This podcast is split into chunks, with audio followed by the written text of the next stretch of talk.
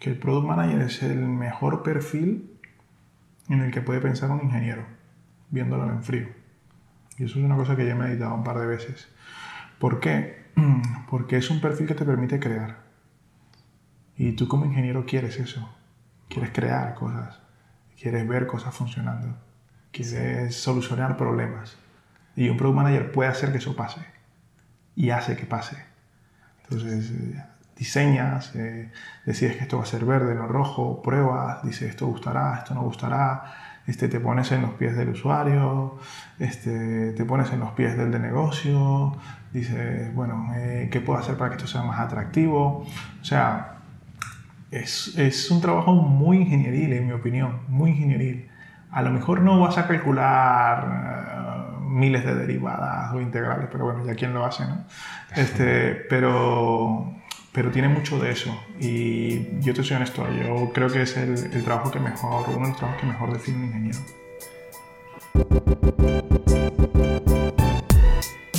The Hero Camp Podcast, espacio sonoro para reinventar la forma en que aprendemos.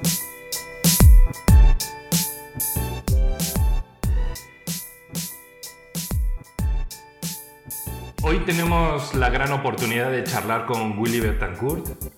Willy ha trabajado de Product Manager en áreas como telecomunicaciones y aeroespacial, con una amplia experiencia en el desarrollo de interfaces de voz, sprint design, management y ha sido team leadership en metodologías ágiles.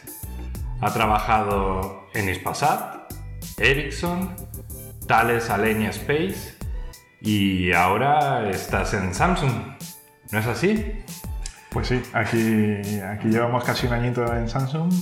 Eh, como veréis, pues eso, la, la, experiencia, lo único constante que hemos tenido allí ha sido el cambio, siempre buscando la evolución y creo que cada uno de esos sitios siempre nos hemos llevado algo, algo bueno y algo positivo.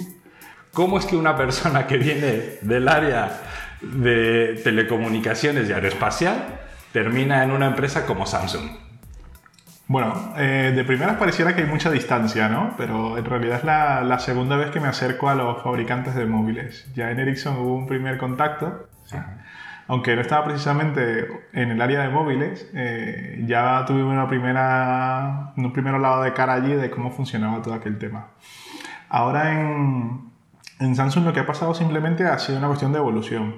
Yo venía de un rol de, de Product Owner en, en Thales y me planteaba ya temas más de estrategia, de visión, de llevar el producto a otro nivel y fue una oportunidad que me dieron en Samsung donde curiosamente no conocía cuál era el producto en el que iba a trabajar cuando entré.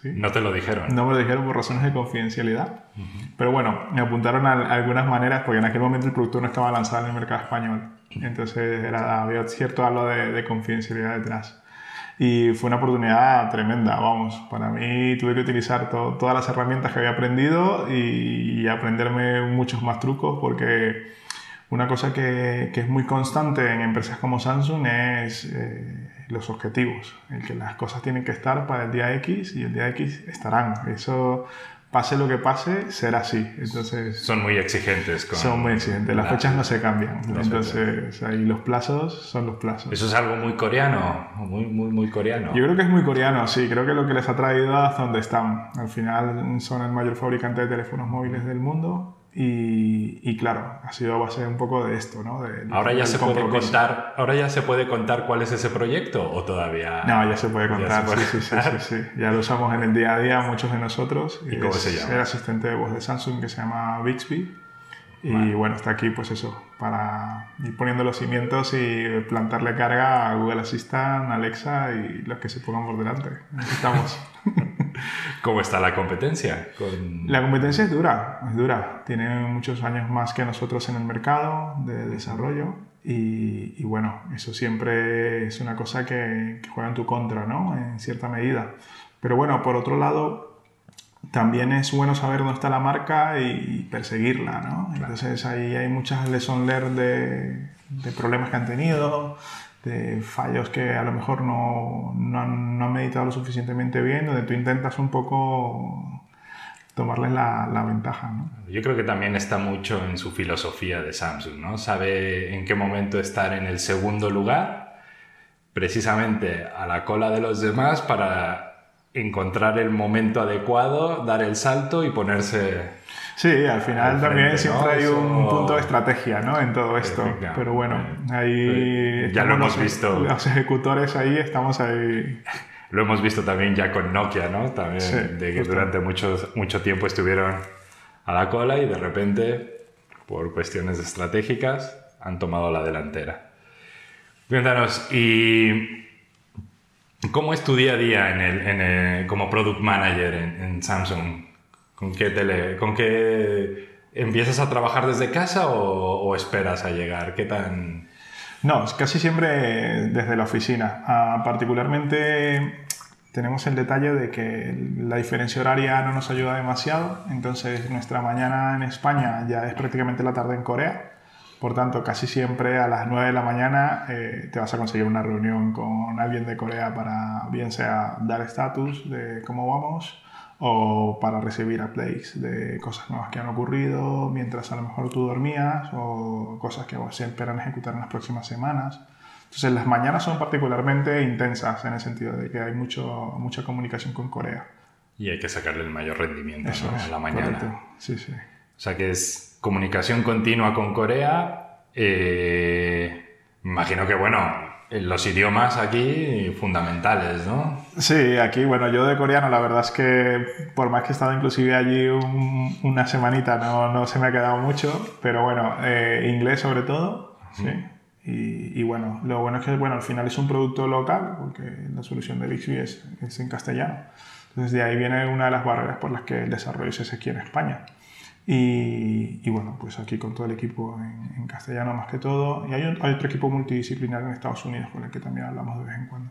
¿Y es el mismo desarrollo también para América Latina o, No. o esa parte? No, en principio, aunque, aunque la versión que tenemos en castellano se puede utilizar en Latinoamérica, no es una versión que esté especialmente enfocada a, a ese mercado.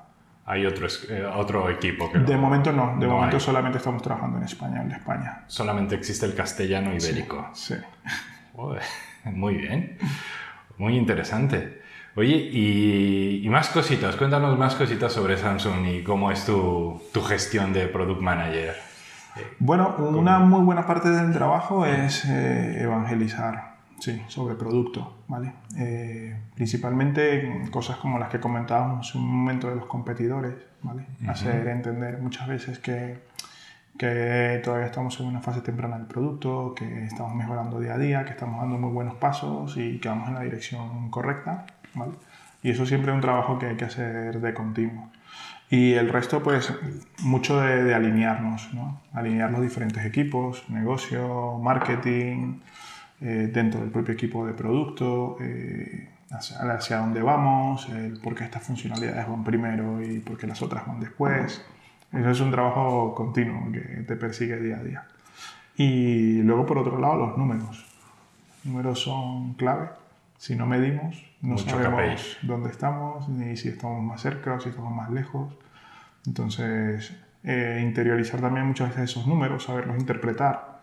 No siempre porque el objetivo sean 500, quiere decir que mañana tenemos que ir a por esos 500. Entonces, eh, eh, esa parte del trabajo de- es una parte yo creo que muy importante y que tienes que perseguir prácticamente diariamente.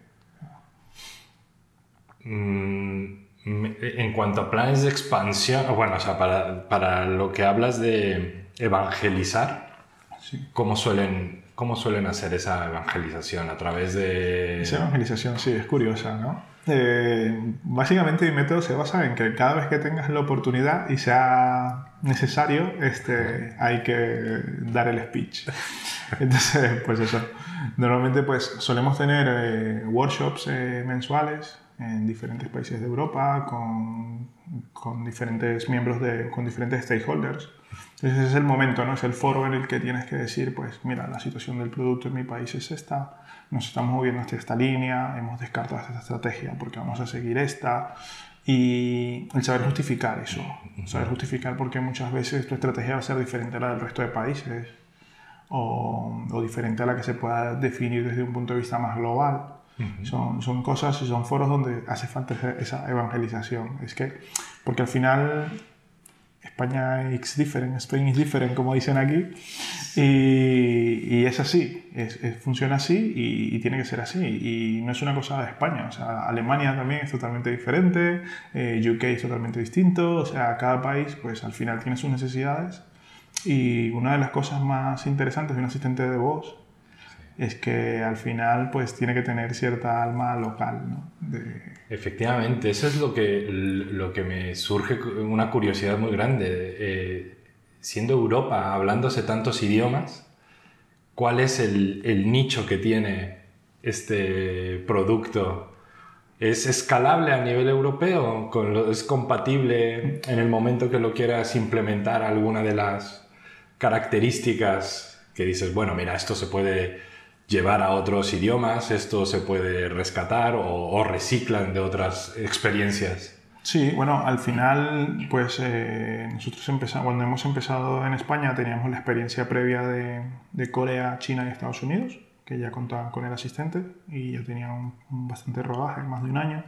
Entonces al final esos son tus, tus referentes, ¿no? Casi siempre el, el, mercado americano, por la facilidad del idioma, el cambio en el inglés al castellano es más directo que el del coreano y, es un poco de lo, que, de lo que sigues. Luego, la expansión en Europa ha sido, ha sido bastante, ha sido una apuesta clara de la, de la compañía por llevar el asistente a los países desde el punto de vista mejor posicionados. En nuestro caso estamos en cinco países.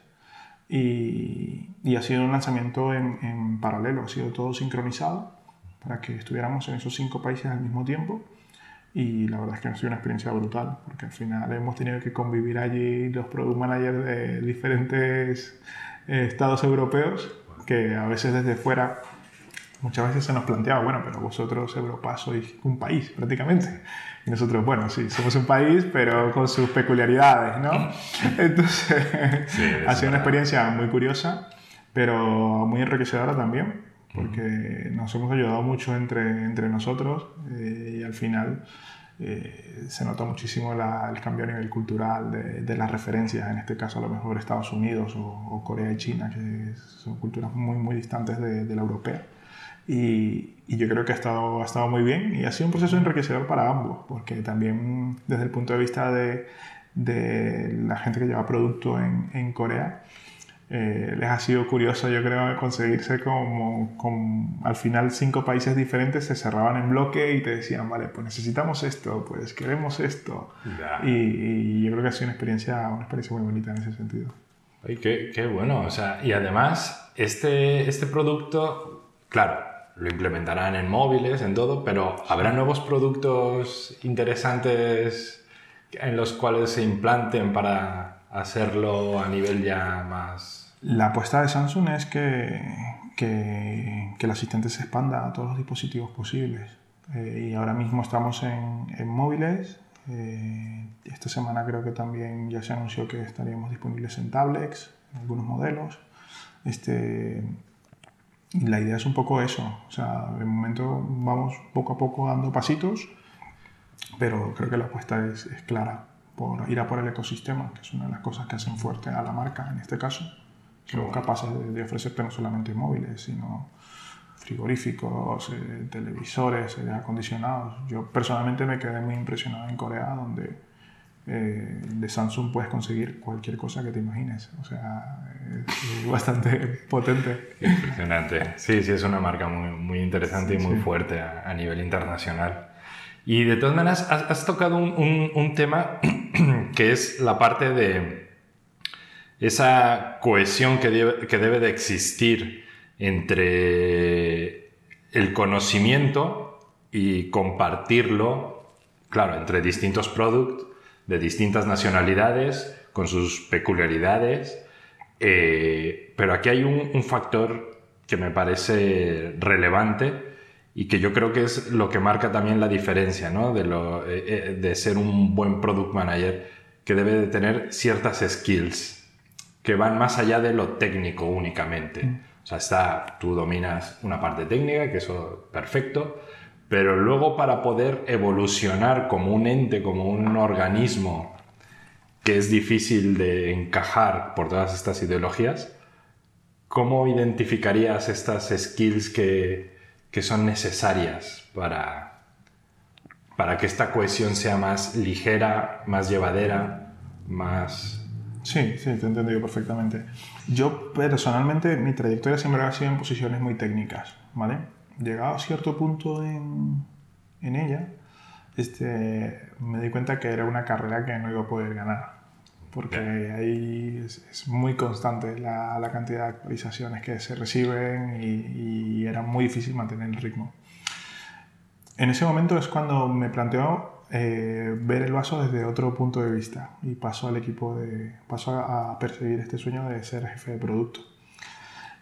Y una de las cosas que esperaba poder explotar allí, y la verdad es que ha sido una oportunidad brutal y, y creo que la estoy aprovechando lo más que puedo, es justo ese tema de las skills de que no necesariamente el conocimiento técnico es el foco de todo lo que necesitas para sacar adelante un buen producto a nivel tecnológico. Es el, el tener la capacidad de, primero, comunicar. Creo que es, que es un skill clave, ¿vale? Comunicar, eh, que la gente entienda hacia dónde queremos ir, por qué estamos yendo hacia allí. Yo soy una persona que soy un fan de los por qué. Siempre estoy preguntando el por qué de las cosas. E intento transmitir eso. Y luego el, generar compromiso. Creo que eso es otra skill muy importante para un product manager.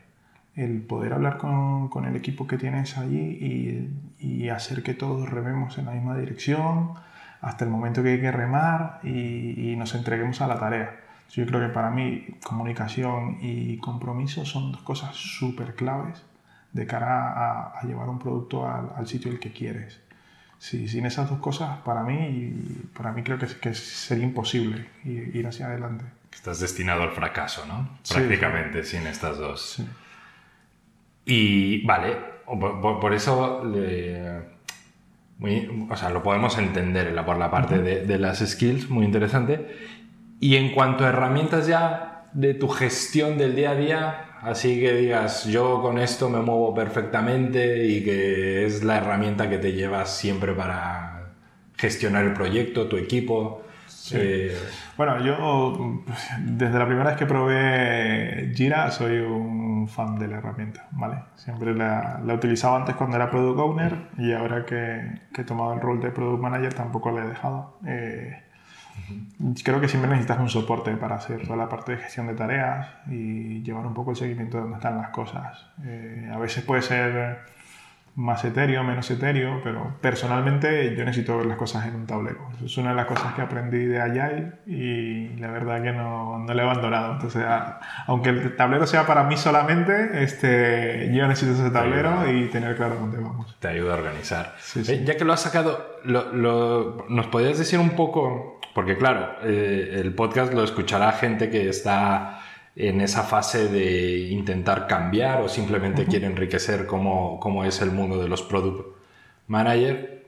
Pero claro, hoy en día hay muchos products. Hay product owner, product designer. Tú ya que has trabajado como product owner, ¿nos podrías decir cuáles son los pequeños matices que diferencian entre un product manager y un product owner? Sí, bueno, básicamente la sensación que tengo es que el, en el caso del Product Manager es un tema de escalabilidad. para mí es la diferencia entre los dos roles. ¿vale?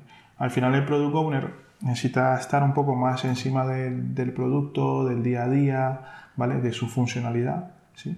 Y el Product Manager se queda un poco más en la capa superior. Entonces, debajo de un Product Manager puedes tener muchos Product Owners, ¿vale? Para que se encarguen de diferentes productos, o, para que ejecuten diferentes eh, acciones dentro de las funcionalidades que, que, que hay que desarrollar. El Product Manager se quedaría entonces ya más en un rol de estrategia, de visión, de transmitir a los Product Owners eh, cuáles son esas salidas que esperamos a nivel funcional. Y el Product Owner en este caso también depende mucho de las organizaciones, ¿no? pero la forma como por ejemplo lo tenemos estructurado nosotros, el Product Owner ya se va mucho más al día a día, ¿vale? ya es más responsable de, de aterrizar a bajo nivel este, lo que esperan, lo que los desarrolladores van a hacer. Entonces, el Product Owner va a llevar una, una especificación de detalle mucho más alta y los Product Managers, pues muchas veces nos quedamos en una especificación un poco más alta, más alto nivel, ¿vale?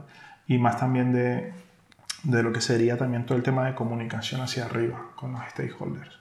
Entonces recibimos un poco input de, típico VP de negocio, VP de producto, un CTO, un CEO, ese tipo de, de, posiciones.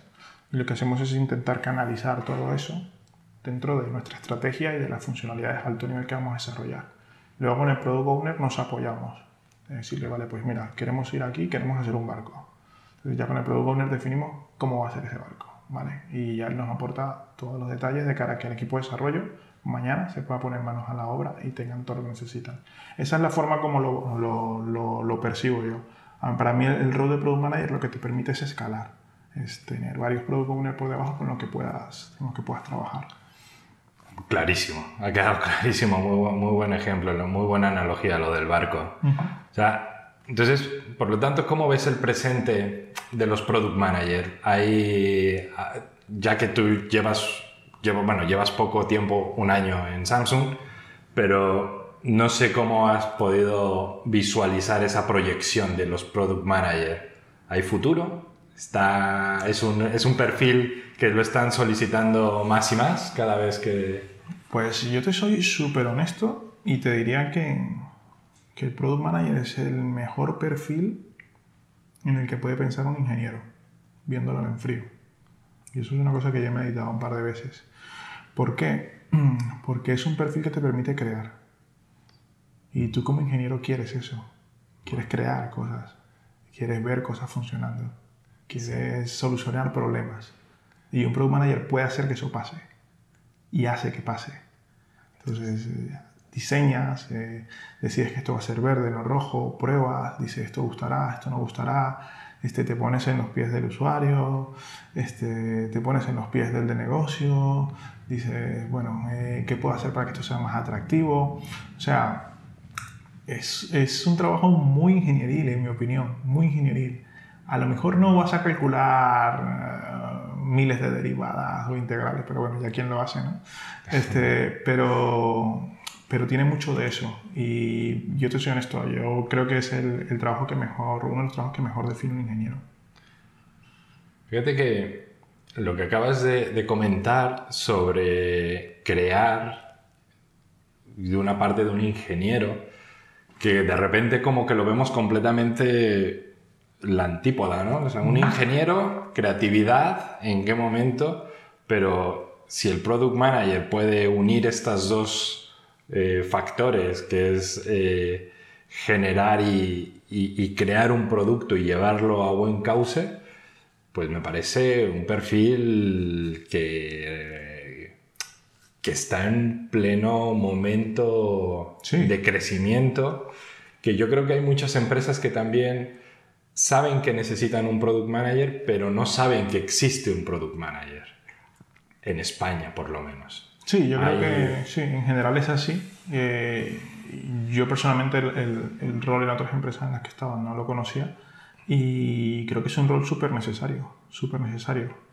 Justo por, por, las dos skills que te comentaba hace un momento, porque generas compromiso ¿sí? dentro de los equipos en los que estás trabajando, de cara a que la gente sepa, pues allí es donde queremos ir. Y eso, no, aunque suena trivial, no es tan trivial dentro de las organizaciones. Y por otro lado, el, el, tema de la comunicación, el dar visibilidad, el tener una persona responsable eh, a quien le puedes preguntar, mira, ¿por qué estamos haciendo esto así? o a dónde queremos ir. Este, yo creo que es, sumamente necesario y creo que la apuesta tiene que ser por ahí. Y más hoy en día que cualquier cosa, y creo que en parte el comentario del de, punto de vista ingenieril venía por allí, cualquier cosa al final es un producto, todo lo puedes analizar desde ese punto de vista. Desde es medible, ¿no? Todo, todo. O sea, desde un boli hasta el pomo de una puerta, tú puedes decir, vale, pues mira, esto está mejor hecho, o mejor, más, o peor, o nivel de interfase me gusta más, me gusta menos. O sea, hay un mundo ahí brutal. A mí me parece súper potente y creo que es el camino correcto de cara a las empresas. Creo que este tipo de perfiles eh, aporta muchísimo. Este, y, y otra vez lo que te comenté hace un segundo eh, te permite escalar. Te permite escalar. Porque tienes una persona responsable, centrada, que está al 100% de su día a día buscando una mejora continua. Muy interesante. Oye, claro, otra de las cosas sería la parte de, la formación. Una, o sea, estar en constante formación. Tú como product manager has estado constantemente en formación. lo, crees necesario para estar al día? Formación. Eso siempre es una palabra un poco polémica. en todas las empresas en las que he trabajado siempre ha habido polémica detrás de esto. al final siempre tiene muchas perspectivas. Una perspectiva suele ser el, bueno, yo espero que la empresa me forme, otra suele ser la de la empresa que espera que tú te autoformes, eh, otra vez es, bueno, ni para nosotros ni para ti, este, bueno, es 50-50. Eh, yo creo que sí, básicamente la, la, formación es una cosa que, en mi opinión muy personal, tiene que salir de ti. El, la inquietud, el querer conocer cada día más, el estar al día de lo último que están haciendo en UI o en estrategia de producto o en marketing. Esa inquietud tiene que venir de tu parte yo creo que siempre está bien que la empresa acompañe, ¿vale? Y que se incentive, que, que haya esa inquietud y que, que sus empleados estén siempre ah, en lo más top. Yo creo que es una cosa que al final nos beneficia, nos beneficia a los dos, tanto a la empresa como al empleador. Y creo que es una cosa que hay que perseguir. Pero mm, discrepo mucho de los puntos de vista de esperar a qué.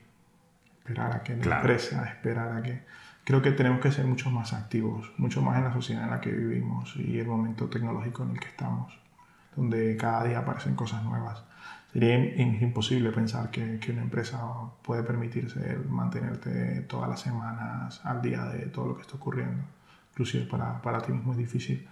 Entonces, creo que al final es una cosa en la que nosotros como personas tenemos que perseguirlo y, ser más autónomos. Y ser más autónomos y lógicamente cuando vemos que, que, hay cosas que son de interés general o que nos conseguimos con una barrera de entrada, bien sea económica o bien sea por el tipo de formación que perseguimos, pues también perseguir que del lado de las empresas haya ese apoyo.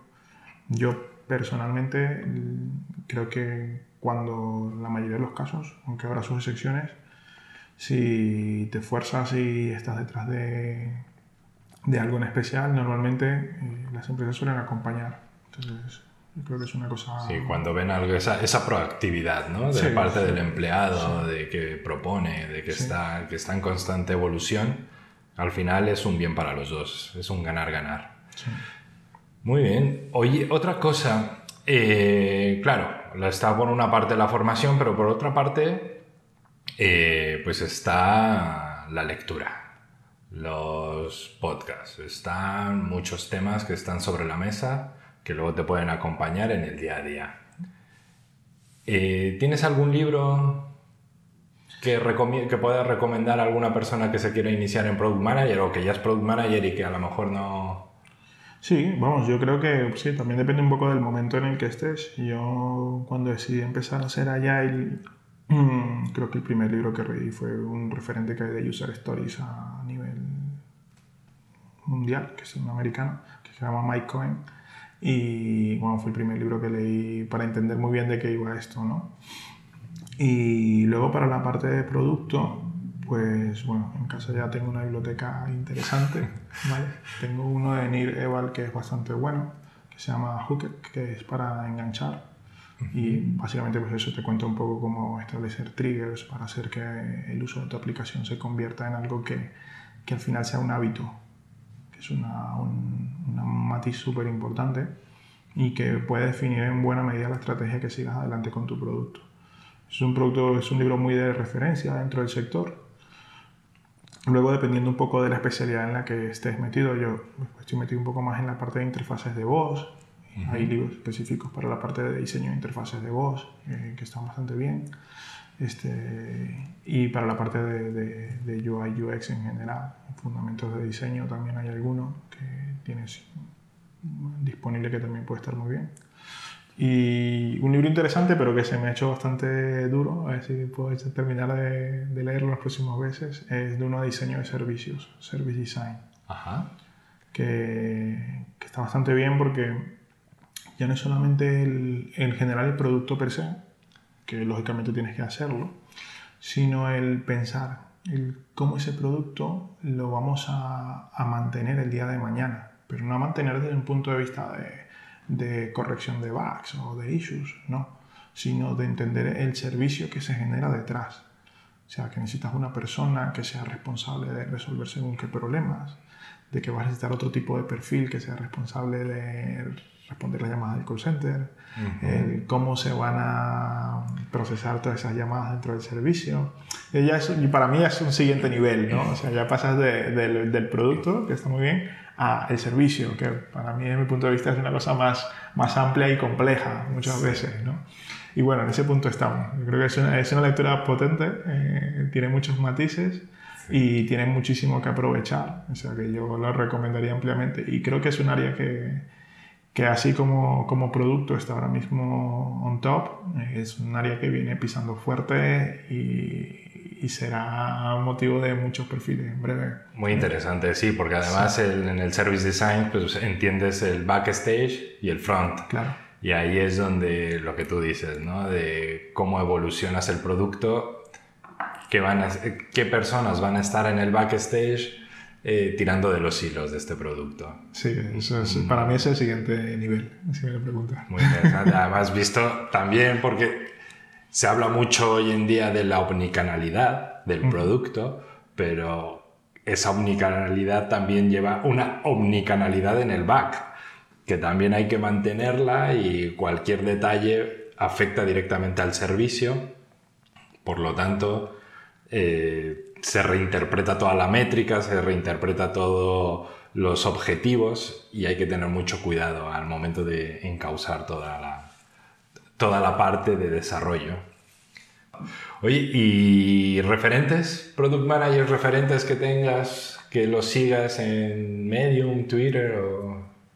Bueno, eh, hay un product manager que para mí fue, fue referente, que fue mi mentor en el primer puesto que tuve, fue el primero que, sin saberlo, porque en ese momento no existía la figura de Product Manager, hice Product Manager, que se llama Alejandro Salimberi, y, y era responsable de un producto, de una plataforma de, de, comunicaciones por satélite bastante, bastante grande en Sudamérica, y fue el primero que me introdujo esa, esas inquietudes, ¿no? de, de entender el más allá desde el punto de vista tecnológico. Y luego Curiosamente, en, en The Hero Camp, justo yo creo que, que Paco es un, referente eh, de, gran Paco. Eh, para la parte de, de, producto. Eh, fue bastante curioso el, su visión que tiene del servicio, que ahí se explayó bastante cuando nos, nos contaba un poco de, de los cuidados que hay que tener como product manager de cara a, a impactar el servicio y a entender cómo escalar un producto y yo creo que es un poco, un poco referente. Y bueno, luego en, en Medium sí que sigo a, algunos product managers, eh, a un par de los product managers de Facebook que, que están en Estados Unidos, suelo estar pendiente de, de, en qué están metidos, ¿vale? Y, y, a la product manager de, de, Amazon también la seguimos, porque a la competencia hay que vigilarla de cerca. claro, entonces hay que tenerlos cerquita.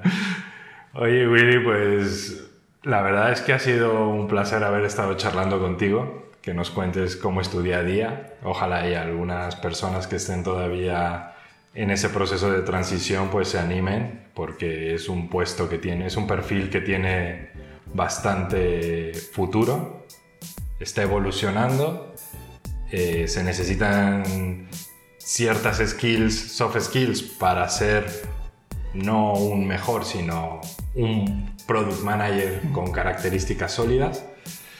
Y pues agradecerte tu tiempo. No sé si quieras agregar algo, algo que se te quede por ahí, algún consejo, algún... Bueno, yo te diría, yo que sé, para los que están indecisos, porque el, cambio al final y siempre, siempre da un poco de, miedo, ¿no? Una de las primeras etapas. Es que, que hay que atreverse hay que atreverse.